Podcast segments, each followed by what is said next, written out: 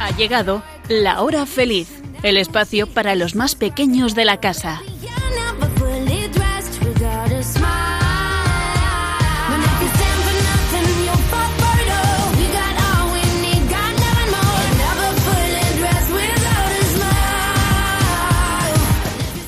Amiguitos de la hora feliz, ¿qué tal estáis? Bueno, espero que hayáis pasado unas bonitas navidades y disfrutado estos días de la compañía del Niño Jesús y, como no, de vuestras familias. Bueno, conmigo están cuatro maravillosas chicas, ya las conocéis, Elena, Blanca, Nuria y Sonia. ¿Qué tal estáis, chicas? Muy, Muy bien. bien. Muy bien. Muy bien. Bueno, ¿qué tal las navidades? Bien. Genial. Con esta ¿Habéis descansado? las, bol- las bolas no han faltado. Claro, claro, eh, con la nieve que ha caído este, vamos, estos últimos días, madre mía. Bueno, y el comienzo del cole con la nevada, que al final habéis podido ir al cole o lo habéis hecho por vía online, habéis ido a- bueno, habéis tenido las clases vía online entonces. Sí. Sí. Bueno, una gran nevada que ha caído, sobre todo aquí en Madrid, que dicen que ha sido, vamos, impresionante desde hace 50 años. Y yo sé que algunos de vosotros habréis bajado a tiraros bolas de nieve, vosotras también, seguro. Sí. Hombre, claro. Y hacer muñecos de nieve. Hombre, Tirarnos por toboganes de nieve. Y luego había que limpiar un poco las calles, que si no nos resbalábamos, claro. bueno, pues amiguitos, eh, espero que estéis todos bien, así que vamos con el sumario.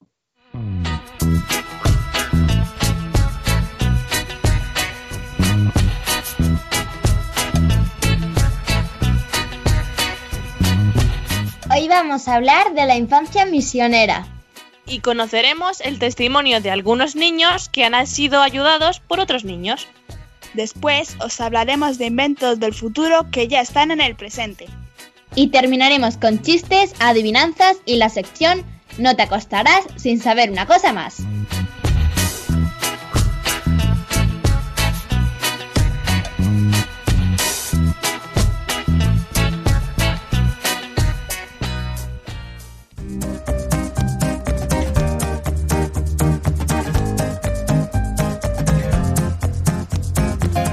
El trabajo que nunca se empieza es el que tarda más en finalizarse.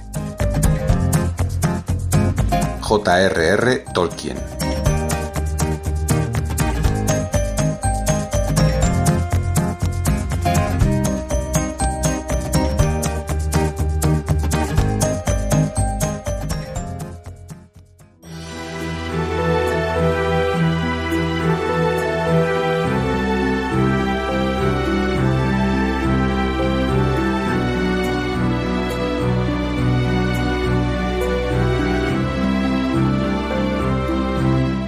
Padre bueno, en este día tan feliz para mí y para muchos, no quiero olvidarme de todos los niños que sufren en el mundo.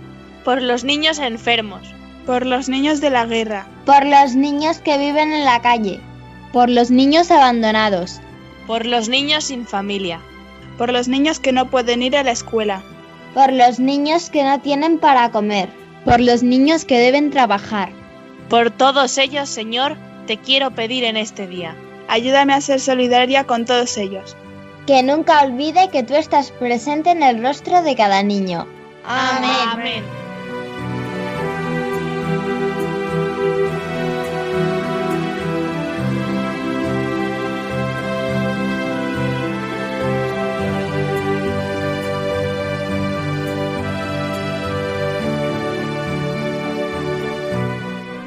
Ahora, amiguitos, vamos a escuchar a los youtubers de la tribu misionera que nos van a contar cómo Jesús y su familia pues vuelven a casa, a la ciudad de Nazaret. Allí vivió una infancia tranquila y, como dice la escritura, pues fue creciendo en altura y también en sabiduría. Vamos a escucharlo. Que el niño Jesús que nació en Belén bendiga la mesa y a nosotros también. Amén. Esperad, chicos. Saludemos primero. ¡Hey! Bienvenidos a la tribu de los pequeños misioneros. A que se está bien aquí. Tenemos todo lo que nos apetece, así que... Un, dos, tres, ya. Además de la merienda, tenemos una historia para compartir. ¿Recordáis dónde dejamos al niño Jesús en el episodio anterior? Después de un largo viaje desde Egipto, ya en Galilea, Jesús, María y José Llegaron finalmente a la ciudad de Nazaret. Por fin regresaban a casa.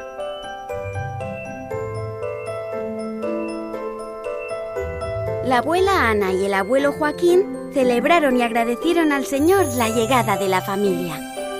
Y con este encuentro comienza para Jesús una etapa más tranquila, rodeado por sus seres queridos.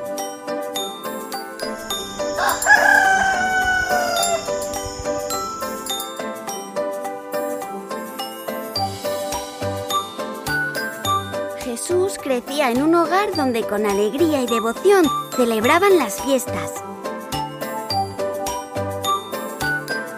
Como dice la escritura, fue creciendo en altura y también en sabiduría.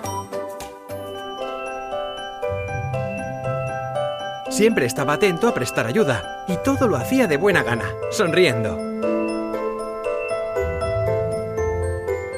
No tardaría en ganarse la confianza de todos. Porque compartía tanto las penas como las alegrías. Le encantaba estar en la carpintería. Quizá aprendió el oficio ayudando a su padre.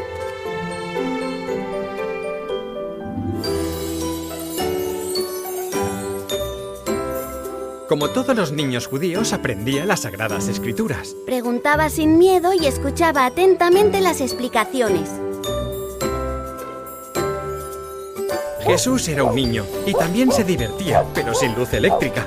Ni videojuegos, ni móviles. ¿Sin móviles? ¡Qué aburrido! ¿Aburrido? Pues mira esto.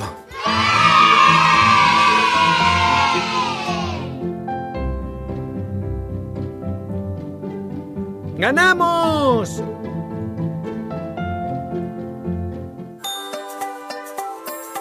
Jesús invitaba siempre a sus amigos a escuchar historias sagradas. Abuelo, cuéntanos de nuevo la historia de Samuel. Dios llamó a Samuel cuando era niño mientras dormía. Y él le dijo, Habla, Señor, que tu siervo escucha. Y Samuel creció en sabiduría y Dios estaba con él.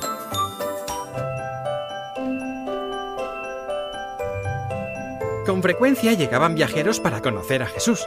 Aquel niño era especial. Jesús les daba alimentos para el viaje. Pero lo que más valoraban era su palabra. No querían irse. Les podía el deseo de quedarse para siempre con él. Y Jesús les decía, Es muy fácil estar conmigo. Donde veáis a un niño triste, alegradlo. Y si tiene hambre, dadle vuestro pan. Y si está riendo, reíd y jugad con él. Ya veis, amigos, el niño Jesús lo tenía claro. La mejor manera de querer es queriendo. La mejor manera de servirlo es servir. Y la mejor manera de ser misionero es amando. Oh, eso forma parte del próximo episodio. Así que hasta pronto amigos y uníos a nosotros. Sed uno más de... La tribu de los pequeños misioneros. Únete a la tribu de los pequeños misioneros. Únete a infanciamisionera.es y disfruta del proyecto Con Jesús Niño a la Misión. Y este es el vídeo de la infancia misionera para este año, una jornada que tendrá lugar este domingo, el 17 de enero, y que lleva por lema Con Jesús a Nazaret, somos familia. Este es el tercer año del proyecto que se llama Con Jesús Niño a la Misión y que está dirigido pues, a, los niños que tenéis la oportunidad así de descubrir a Jesús, eh, que, niño también como vosotros, y conocer también la vida de los misioneros, ser testigos solidarios y generosos, porque amiguitos, la infancia misionera es sobre todo una escuela de formación en la fe y en la misión para los niños de todo el mundo.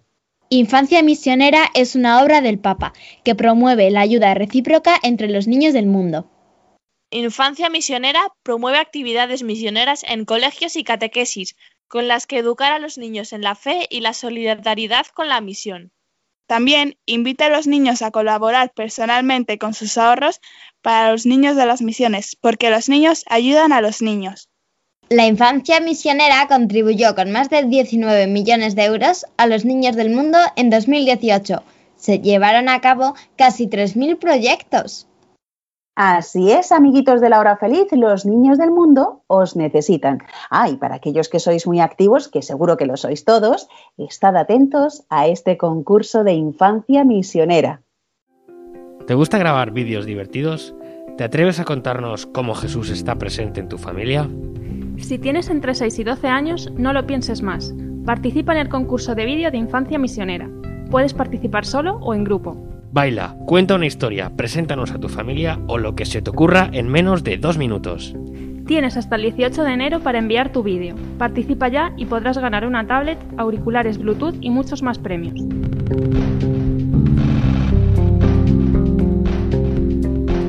Consulta las bases en infanciamisionera.es. Ya sabéis, amiguitos, tenéis hasta el lunes 18 de enero para enviar esos vídeos y participar en el concurso. Tenéis más información en la web www.infanciamisionera, todo junto, ¿vale? Infanciamisionera.es. Y hay dos categorías, para los niños eh, y niñas de primero a tercero de primaria y para los de cuarto a sexta de primaria. Y los vídeos deben enviarse por correo electrónico a la Delegación Diocesana de Misiones de tu diócesis. Los trabajos eh, ganadores de las diócesis se recibirán en la Dirección Nacional de las Obras Misionales Pontificias hasta el 31 de enero y un jurado elegirá el vídeo ganador de cada categoría antes del 14 de febrero los nombres de los ganadores serán públicos a través de la web www.omp.es. Así que animaros. Y ahora vamos a conocer el testimonio de algunos niños que están muy agradecidos por la ayuda que los misioneros les han dado y han mejorado sus vidas también gracias a vuestra ayuda. Shoba nació en una familia pobre. Tuvo que trabajar como empleada doméstica y vivió en un régimen de semiesclavitud. Sus padres consiguieron rescatarla y llevarla al centro Don Bosco Child Labour Misión de Shimoga, en la India donde le han ofrecido el nivel necesario para volver a la escuela. Los 80 niños del centro reciben cada año 5.000 dólares de infancia misionera.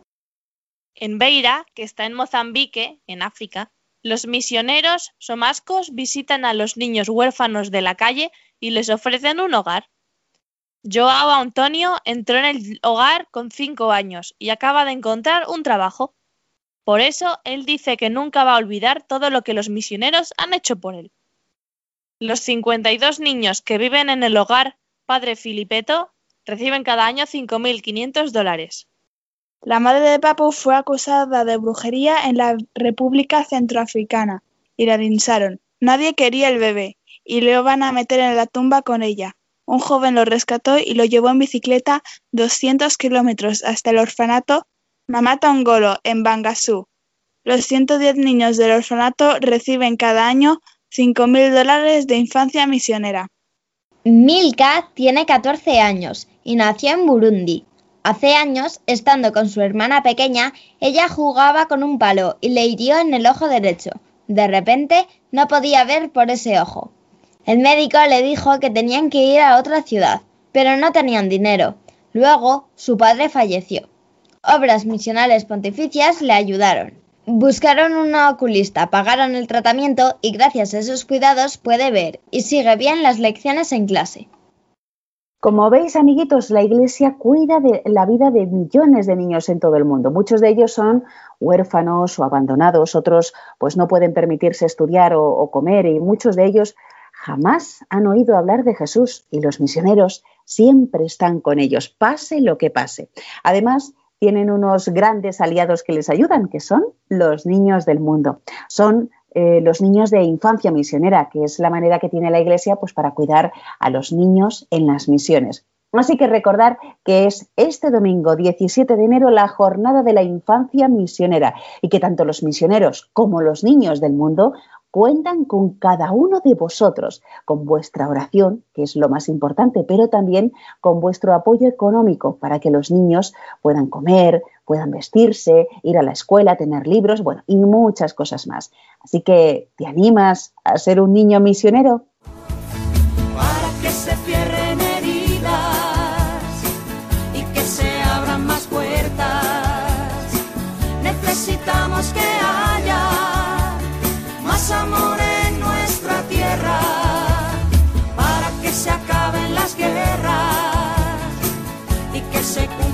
Sueños. Necesitamos que entiendas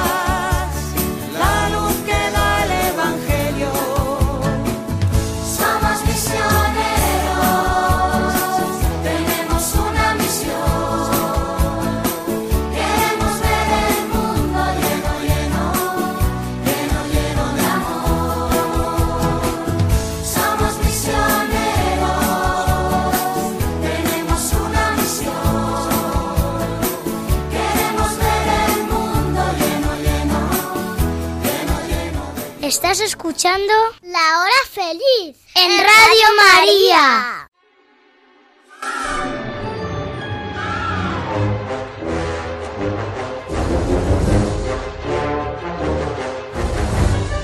Menuda ciencia.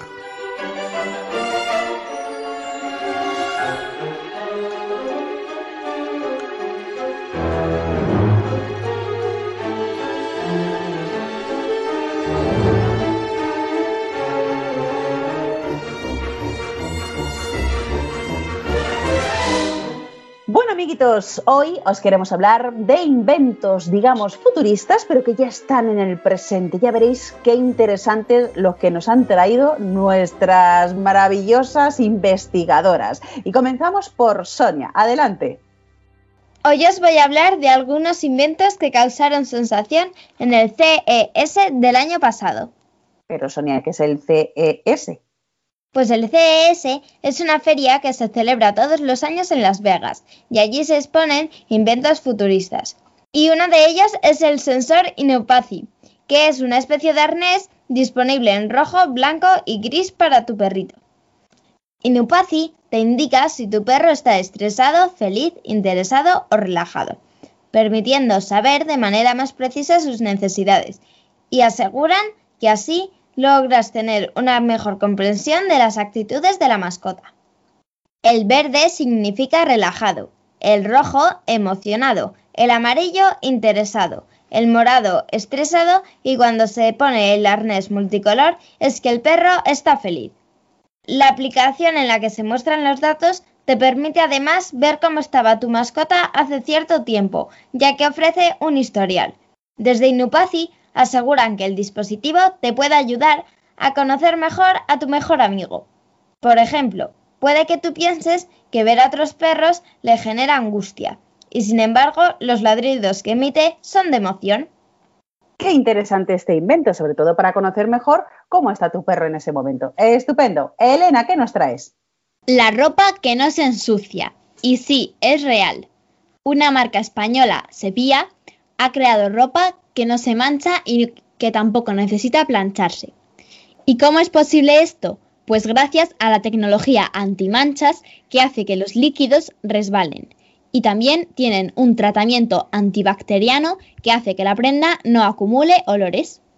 Estas prendas de ropa son más caras que las habituales, pero si nos paramos a pensar en el tiempo y dinero que gastamos poniendo lavadoras y haciendo planchas, al final pues no resulta tan caro.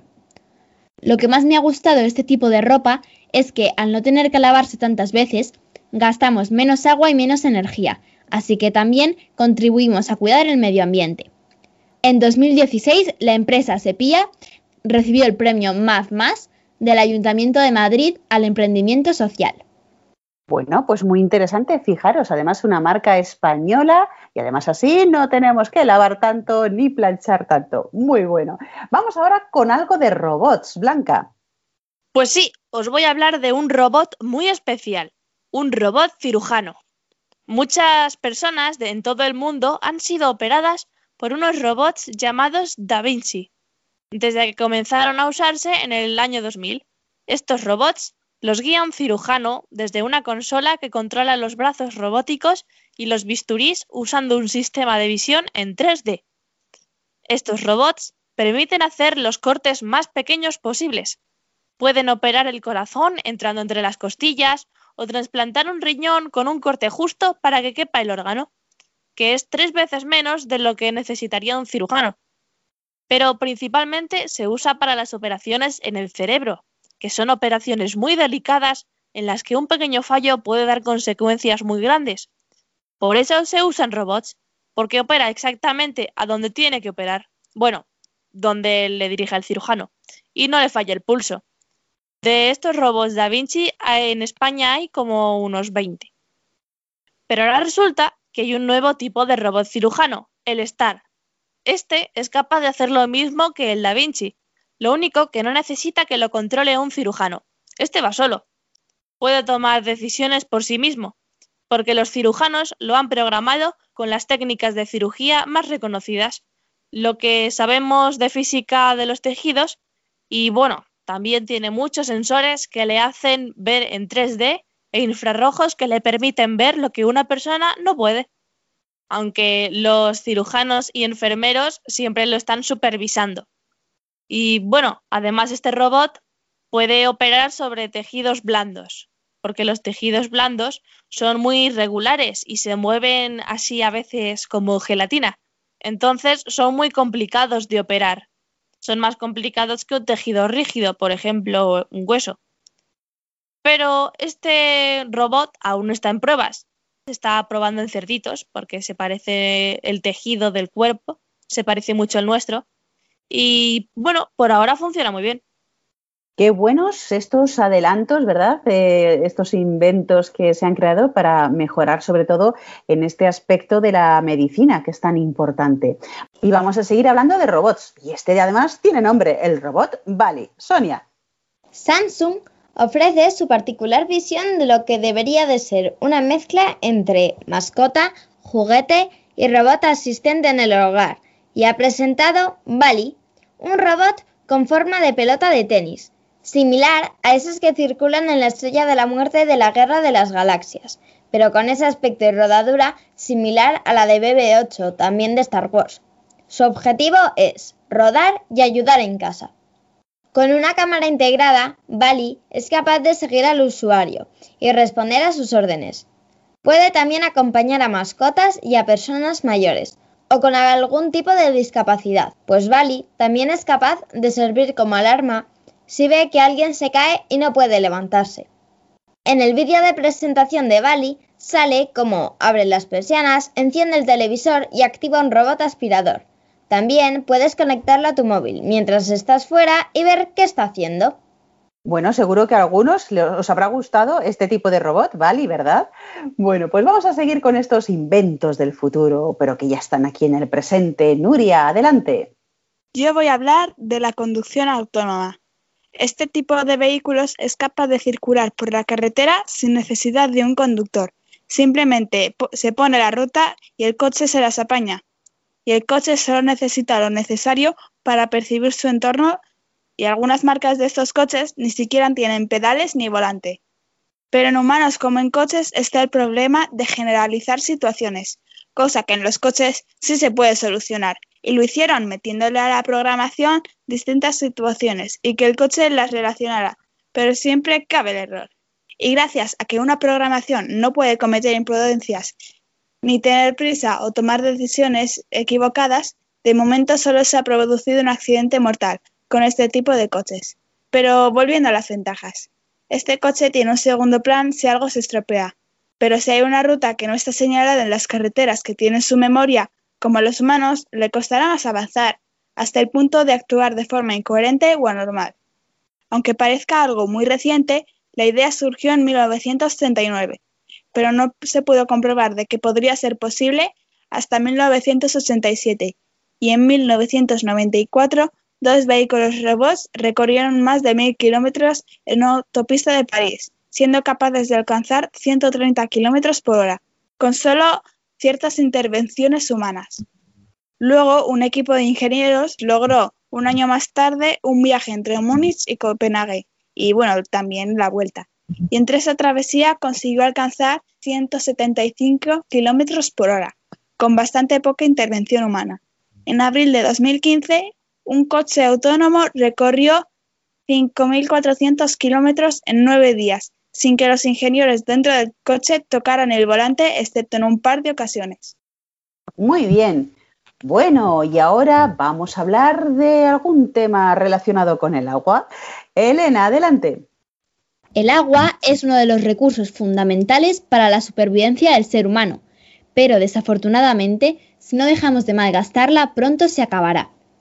Por eso, la empresa holandesa Hydraloop ha creado unas depuradoras de agua que permiten reutilizar el agua de tu casa. Por ejemplo, pueden depurar el agua de la ducha o de la lavadora para poderla reutilizar en la lavadora otra vez o en los inodoros. Con este invento se podría ahorrar hasta 75.000 litros de agua cada año. Además, también se ha creado el sistema Hydraloop Cascade, que sirve para reutilizar el agua en grandes edificios como hoteles u oficinas. En el CES 2020, Hydraloop ganó el premio de innovación y sostenibilidad de la feria, y en algunos países europeos y asiáticos ya se ha empezado a instalar este invento, así que ya está prácticamente al alcance de todos. Pero amiguitos, no os olvidéis de que este invento no deja de ser una ayuda. Tenemos que seguir ahorrando el agua que tenemos. Por ejemplo, si os ducháis en vez de bañaros o si cerráis el grifo mientras os laváis los dientes, estaréis ayudando a conservar el agua de nuestro planeta. Muy buenas recomendaciones, Elena. Muy bien. Y además un buen invento para reciclar el agua. Estupendo. Blanca, mm, un invento relacionado ahora mismo pues con el baño, ¿no? Pues sí, os voy a hablar de, de algo que tiene que ver mucho sobre lo que ha dicho Elena, porque os voy a hablar de un váter que no necesita agua. Este váter fue creado por la Universidad de Cranfield por la fundación de Bill y Melinda Gates. Además, este váter no huele, gracias a todo lo que pasa por dentro una vez que cierras la tapa. Las heces, la caca, pasa por una serie de mecanismos que luego va a un mini horno que tiene el váter por dentro y así se eliminan todas las bacterias y, y parásitos que pueda haber en, la caca. Y bueno, el resultado se puede, es un buen fertilizante que se puede usar para las plantas, por ejemplo. Y bueno, en, en cuanto a la orina, el pis, también se calienta y pasa por unos filtros que limpian el líquido y lo que queda es agua limpia. No lo suficiente para poder beber, pero sí para regar las plantas o para poder limpiar cosas. Y bueno, este váter fue creado especialmente para, para aquellos países que no tienen cloacas o cañerías o que tienen poca agua. Ahora se pretende que en unos años lo usemos de manera global para reducir la cantidad de residuos que generamos y que haya menos enfermedades debido, bueno, a, a la caca. Bueno, pues vamos a ver cómo va desarrollándose este invento y cómo se va repartiendo por los diferentes países, amiguitos. Y terminamos ya con el último invento de la mano de Sonia. A ver, eso de estar dos minutos como mínimo delante del espejo, cepillándose los dientes y la lengua, hay que reconocer que da un poco de pereza. Y repetirlo al menos tres veces al día, mucho más. Se hace eterno, pero a ver, hay que hacerlo.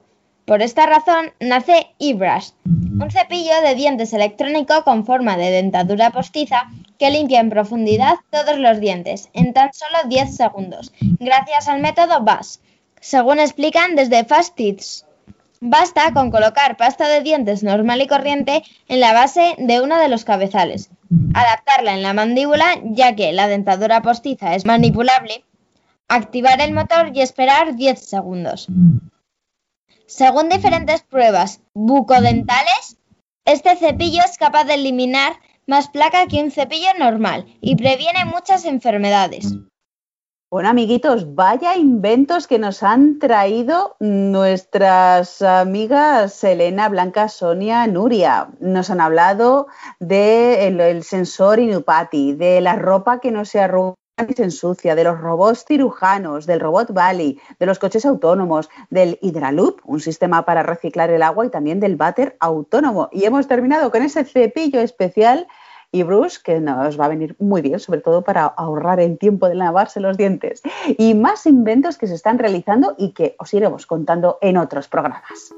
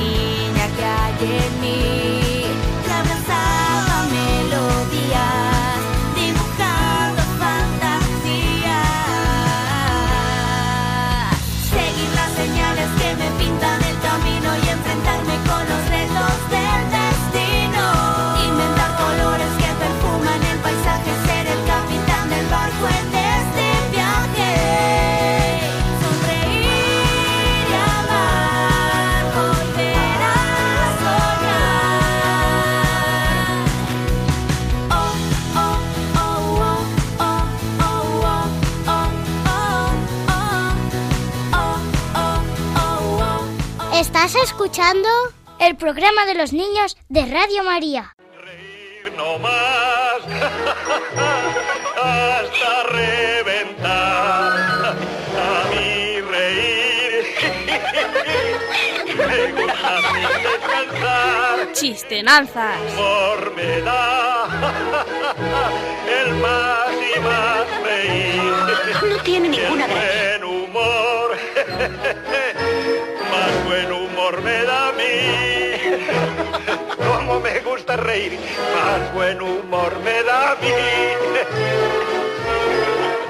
Aquí estamos de nuevo, amiguitos, ya en esta sección que nos gusta mucho para estrujar los cerebros. Vamos a comenzar con las adivinanzas y comenzamos con Sonia. ¿Por qué tiene prisa un señor de que salga un autobús si no se va a subir a él?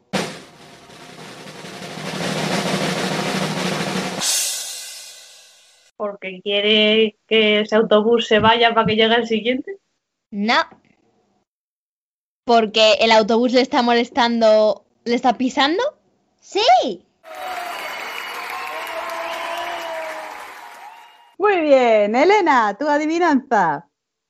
Millares de hermanos, rubios como yo, le damos la vida al que nos tiró.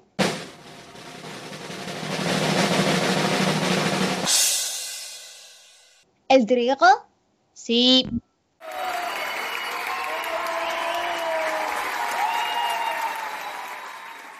Muy bien. Blanca, vamos con tu adivinanza.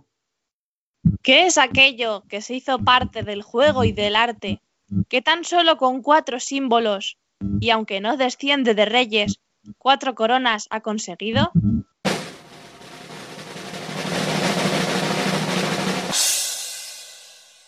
¿Los elementos? No.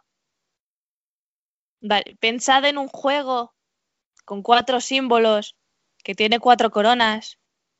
El mando del ajedrez es el ajedrez. No.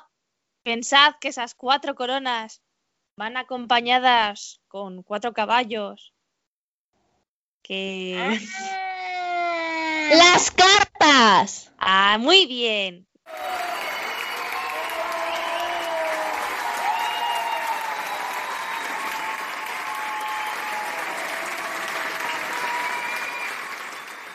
Muy bien, y terminamos las adivinanzas con Nuria. ¿Quién tiene dos orejas por las que se le agarra y se queja porque el culo le queman y la boca le tapan?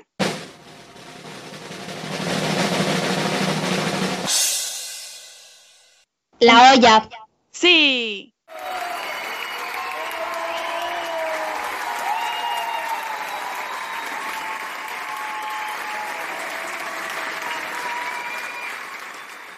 Estupendo, amiguitos. Terminamos las adivinanzas, pero vamos ahora con los chistes. Eh, comenzamos con Blanca.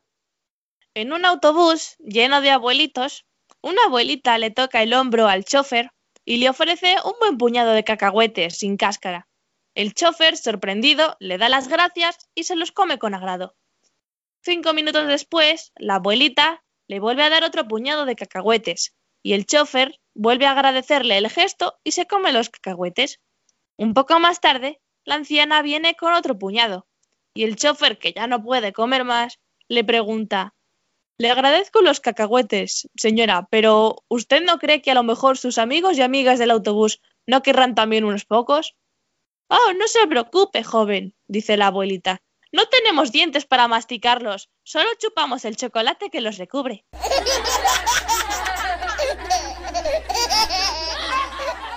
Una señora le regala a su marido una llamativa corbata violeta con puntos amarillos por su cumpleaños. La señora le pregunta al esposo, ¿te gusta la corbata? "Mm, ¿Con qué piensas combinarla? Pues yo diría que con una larga barba. Primer acto, sale un puerco volando. Segundo acto, sale otro puerco volando. Tercer acto, sale otro puerco volando. ¿Cómo se llama la obra? Aeropuerco.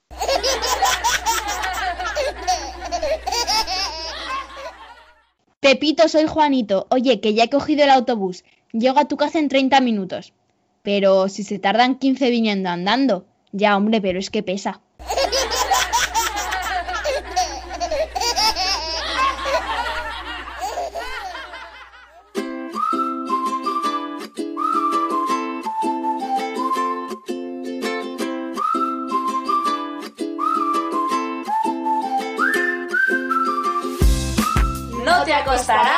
Sin saber una cosa más.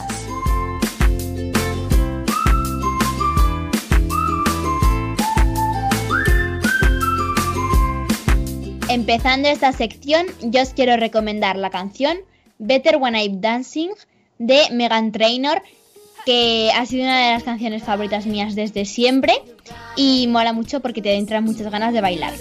Oh, eh, oh. Go ahead, get crazy. Sing oh, oh. Show the world you got that fire. Feel the rhythm getting louder. Show the room what you can do. Prove to them you got the moves. I don't know about you, but I feel better when I'm dancing.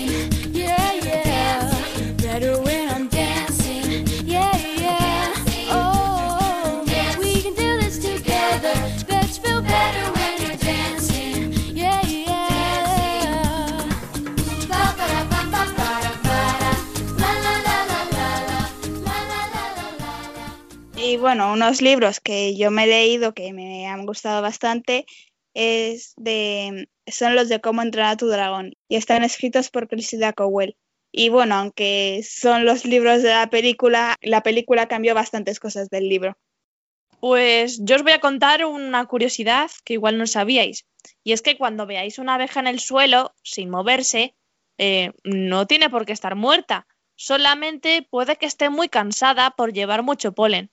Y para ayudarla, podéis darle de beber en una cucharita agua con un poquito de azúcar. Y es lo único que necesita para recuperarse y seguir su camino. Y yo, para finalizar esta sección, voy a deciros una frase del jugador español de baloncesto Ricky Rubio. No soy el mejor en nada, pero puedo mejorar en todo.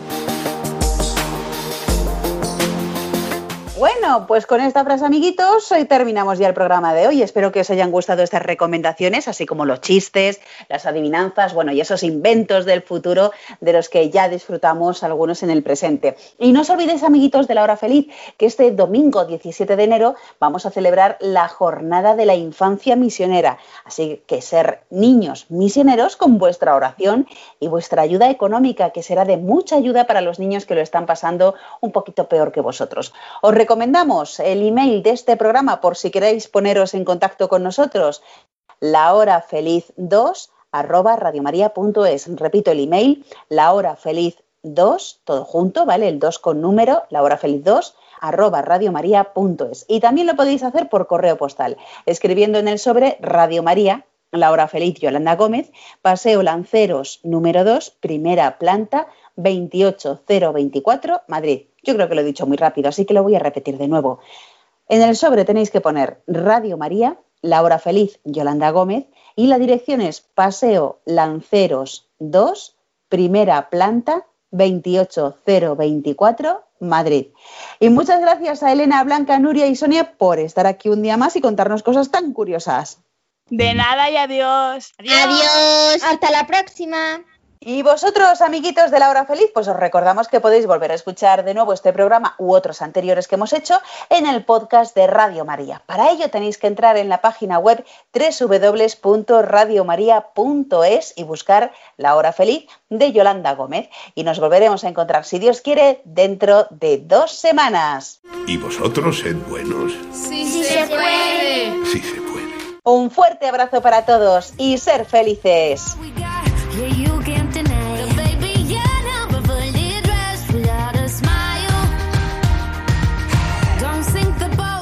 Así concluye La Hora Feliz, el espacio para los más pequeños de la casa.